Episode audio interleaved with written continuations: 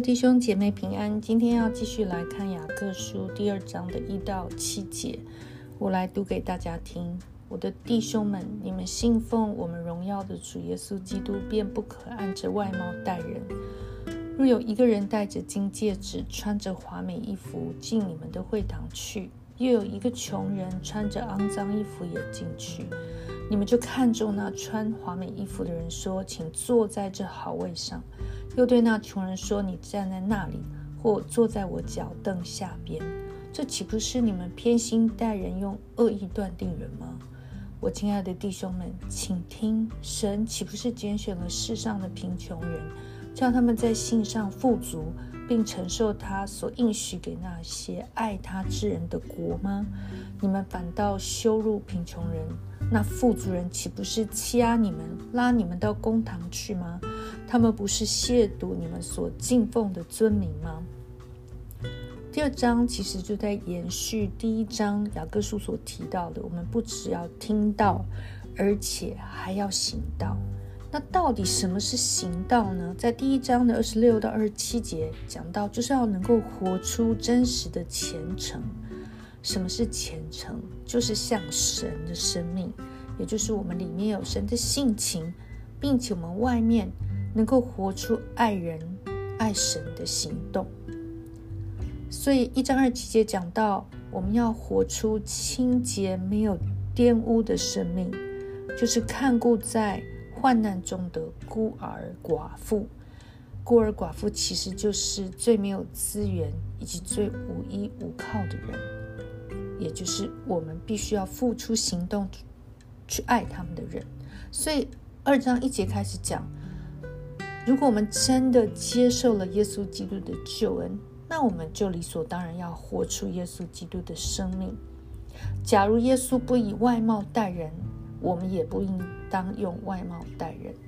你看到耶稣来到世上，他服侍人的时候，他从来没有用人的条件或者原本的贫富贵贱去判断他要不要去得着这个人。甚至耶稣所呼召的门徒，就是人所看来社会里面最平凡的一群人，有的是渔夫，有的甚至是犯瑞党。但是耶稣完全不以外貌待人，他也不用种族，这个人是不是以色列人，还是他是外邦人来决定耶稣要不要去得着他，这就是神的性情。而第二章的第二到第三节，这里用了一个例子，就是有人穿着华美衣服进会堂，也有一个人穿着肮脏衣服也进去。其实，这在这个世界的每个角落，你都会看到社会上不同阶层或者不同状态的人出现在我们的眼前。在教会也是如此，但是我们很容易陷入有试探，就是我们会用外貌待人，我们会用一个人的外表是富足还是贫穷，决定我们要怎么样的对待他。你说我我没有这样做啊，我们并不是这么的现实。但是我们会不会对于富足的人，也许不见得是穿金戴银，但是也许他特别的有高的学历，啊，他非常的看起来有非常的家教，哇，他非常具有文化的水平，或者他跟你比较相似，他跟你有同样的话题，跟你聊得来。而贫穷的人，也许真的是没有受过教育，也许很无知。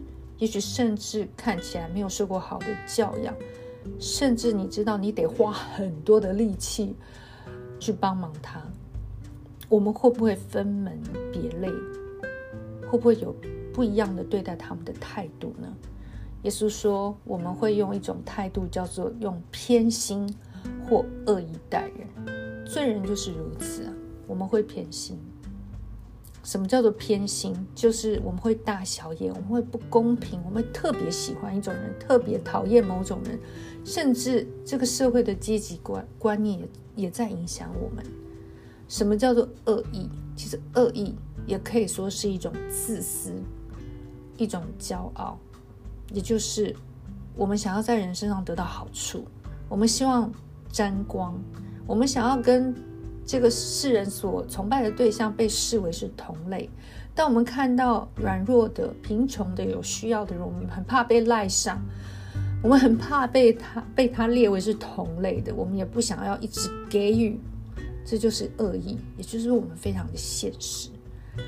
而人在用偏心或恶意去对待富足或贫穷人的时候，我们会用什么方式来表现？就是给他高位，还是给他低位？什么叫做给高位？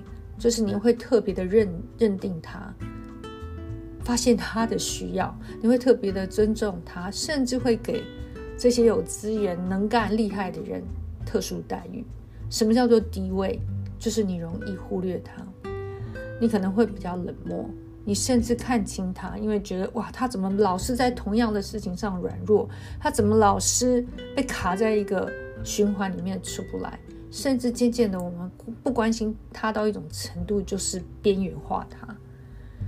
而神为什么不要我们如此？因为若我们真的信奉主耶稣基督，也就是我们接受了救恩，我们应该是一个新造的人。我们有神的性情在我们的里面。神不是如此，我们也不应当如此。神拣选人的方式是特别去拣选贫穷的人。人看来最卑微的人，让他们能够在信上富足。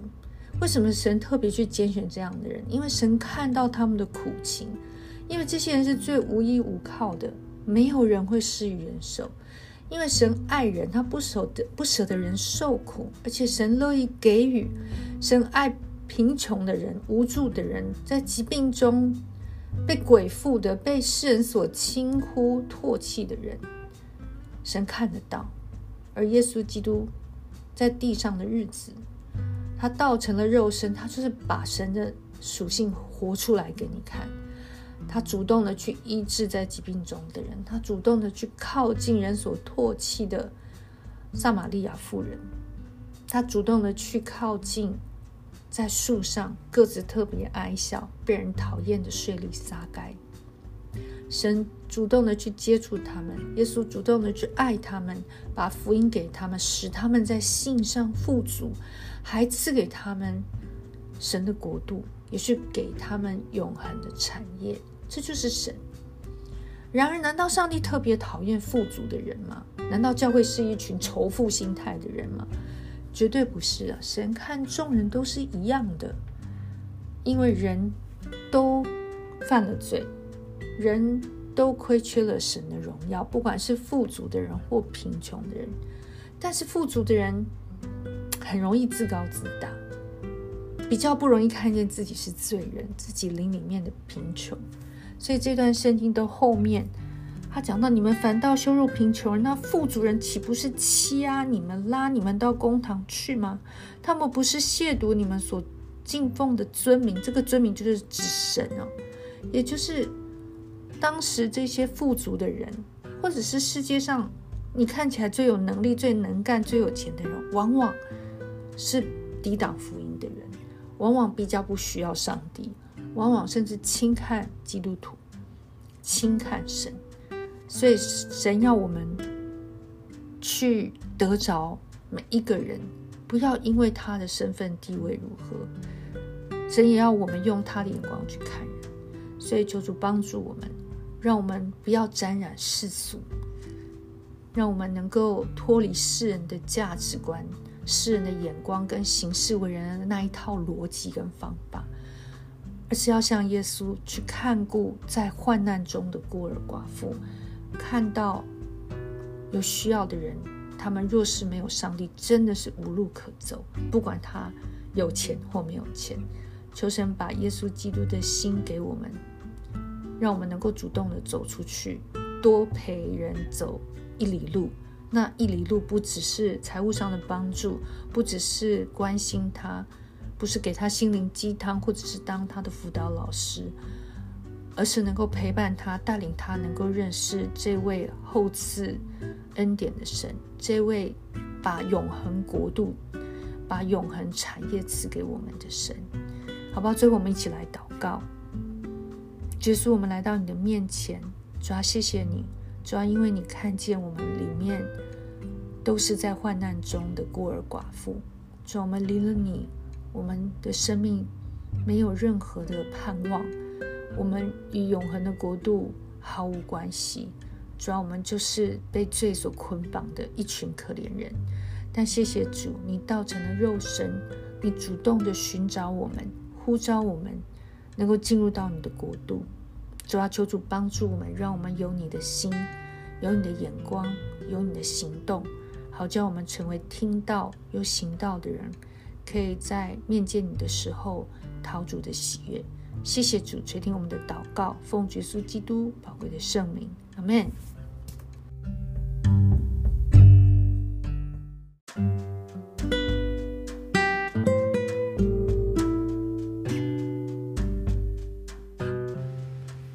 各位弟兄姐妹平安，今天我们要继续来看雅各书第一章的第九节，一直到第十五节。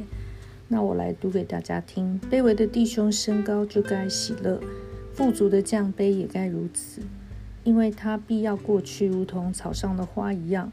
太阳出来，热风刮起，草就枯干，花也凋谢，美容就消没了。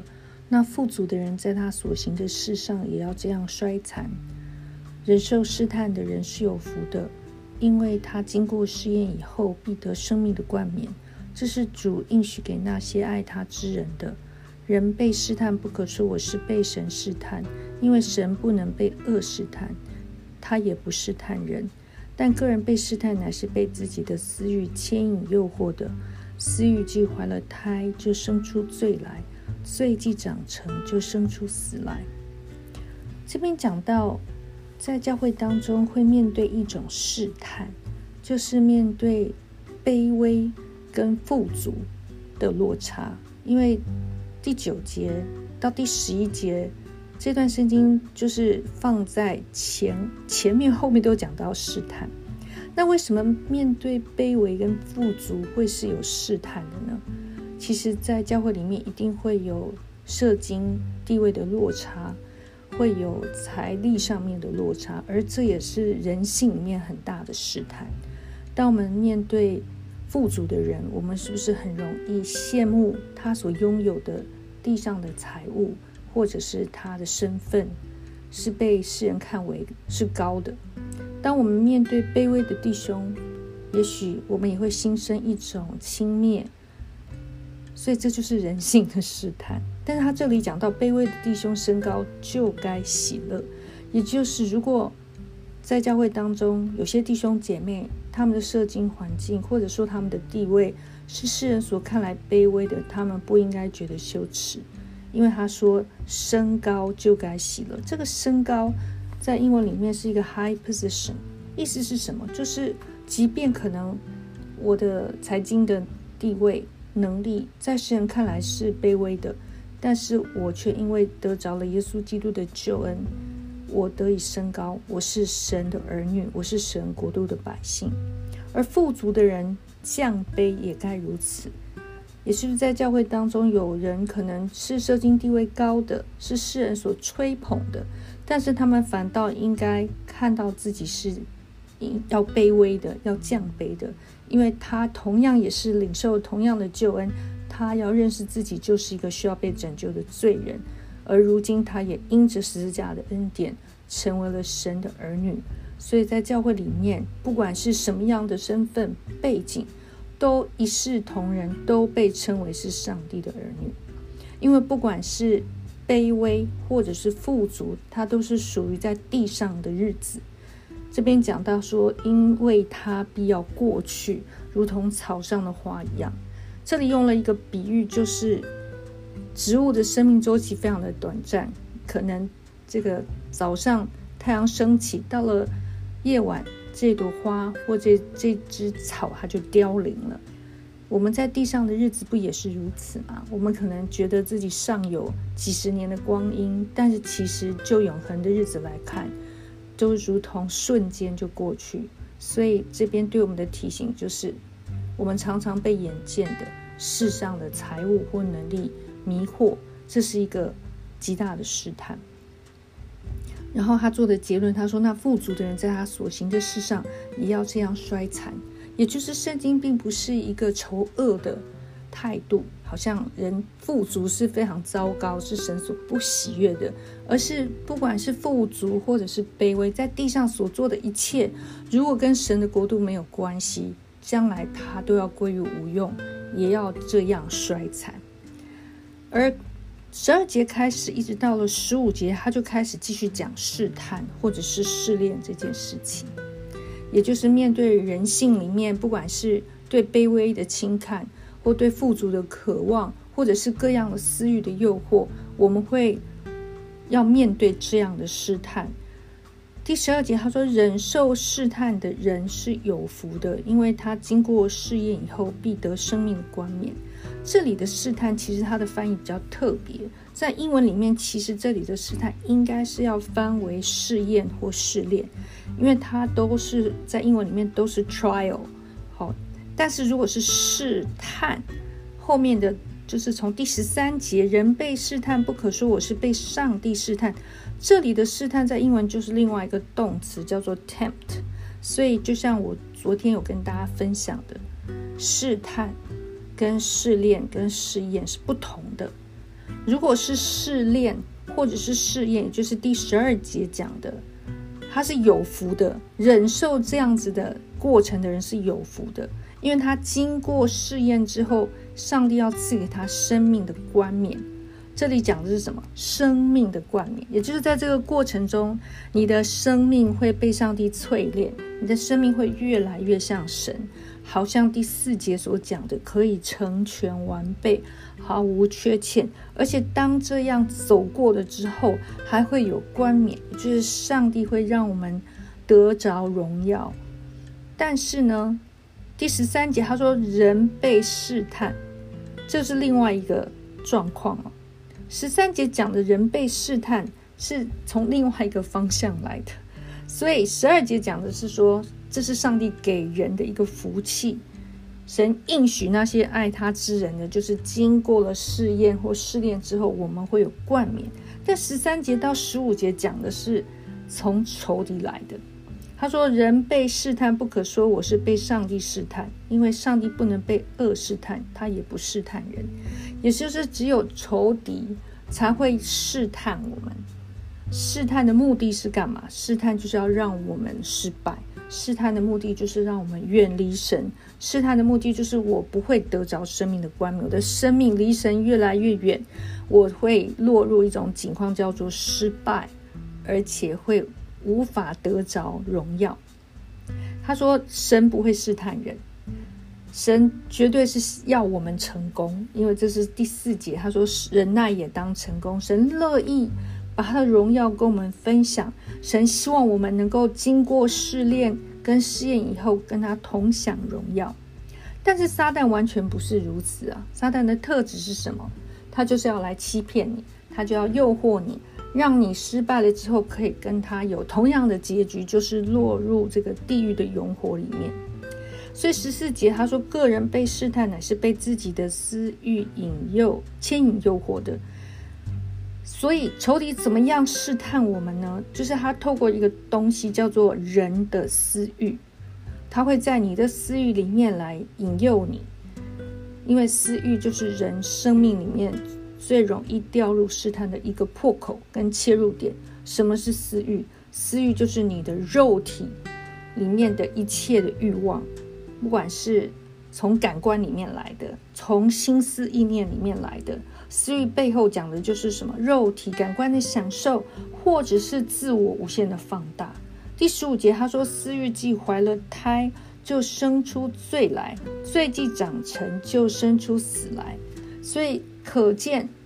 试探就是是一个过程，一开始你可能觉得不是很严重，因为你可能就是听了肉体的话，我稍微放纵一下又如何？我稍微顺着我自己的想法又如何？我稍微自我一点又如何？但是他说这个私欲会怀胎，怀胎的意思是什么？就这个东西它就会开始长大，它会开始无限延伸。就好像有人会去看色情的网站，他一开始是好奇进去看一下，我只是想要看看这里面在干嘛。慢慢你就会发现，你进去看的次数变多了，最后你就会变成什么？你很喜欢继续看，最后到一种程度，就是你不看都不行。最后甚至是你痛恨自己看，你还是继续看下去，然后又活在自责跟仇敌的控告里面。这就是仇敌呃试探我们的过程，透过一个肉体或思想的破口进来了以后，它就会在我里面不断的长大，而且它就会生出罪来。也就一开始你可能只是好奇，可是后来就变成是一种犯罪，犯罪就变成一种诠释，你被捆绑住了，你就一直在这个循环出不来，而结果就是面对犯罪的结果，就是仇敌的控告，跟你得罪了律法，你得罪了律法，结果就是又要付上生命的代价，就是死亡。所以这段声音其实对我们有很大的提醒，就是我们宁可选择走上帝给我们的路。叫做忍受试炼跟试验，也就是在我们愿意服侍神、愿意建立教会的过程中，你一定会面临试炼。什么叫试炼？就是我必须放下自我，我愿意相信真理，我愿意不照世界的那一套去崇拜富足，去轻看衰微。当我们愿意这样行的时候，上帝要给我们成功，要赐给我们生命的冠冕。但是，当我们选择走另外一个方式，就是我愿意被仇敌试探，我愿意让我的私欲跟自我越来越长大的时候，结果就是失败，就是没有冠冕，甚至要面对地狱的刑罚。所以，求神帮助我们，让我们能够做正确的选择。我们一起来祷告：主要谢谢你，谢谢你透过这段圣经提醒我们，主要你何等的爱我们。因为在这个世界，不管信主或不信主的人都必须经过考验。但是因着我们做你的儿女，我们知道你与我们同在，而且我们知道我们这样的考验是有祝福的。因为你说忍受试炼或试验的人是有福的，就是你要在这个过程中，让我们越来越认识真理，让我们越来越生出像你的生命，而且你要把冠冕赐给我们。也求圣灵在我们的心中。不断的运行，保护我们，让我们不要被仇敌骗了，让我们不要降服在肉体的私欲跟自我中心里面，让我们能够知道主啊，不管我们原来是什么样的身份，在耶稣基督里面，我们都应当喜乐。主啊，因为我们不管是被高举了，或者是要学习谦卑，我们知道我们都属你，我们都是你的儿女。你都同等的爱我们，你也把同样的冠冕为我们预备好了。谢谢主听我们的祷告，我们将祷告是奉耶稣基督宝贵的圣名。阿门。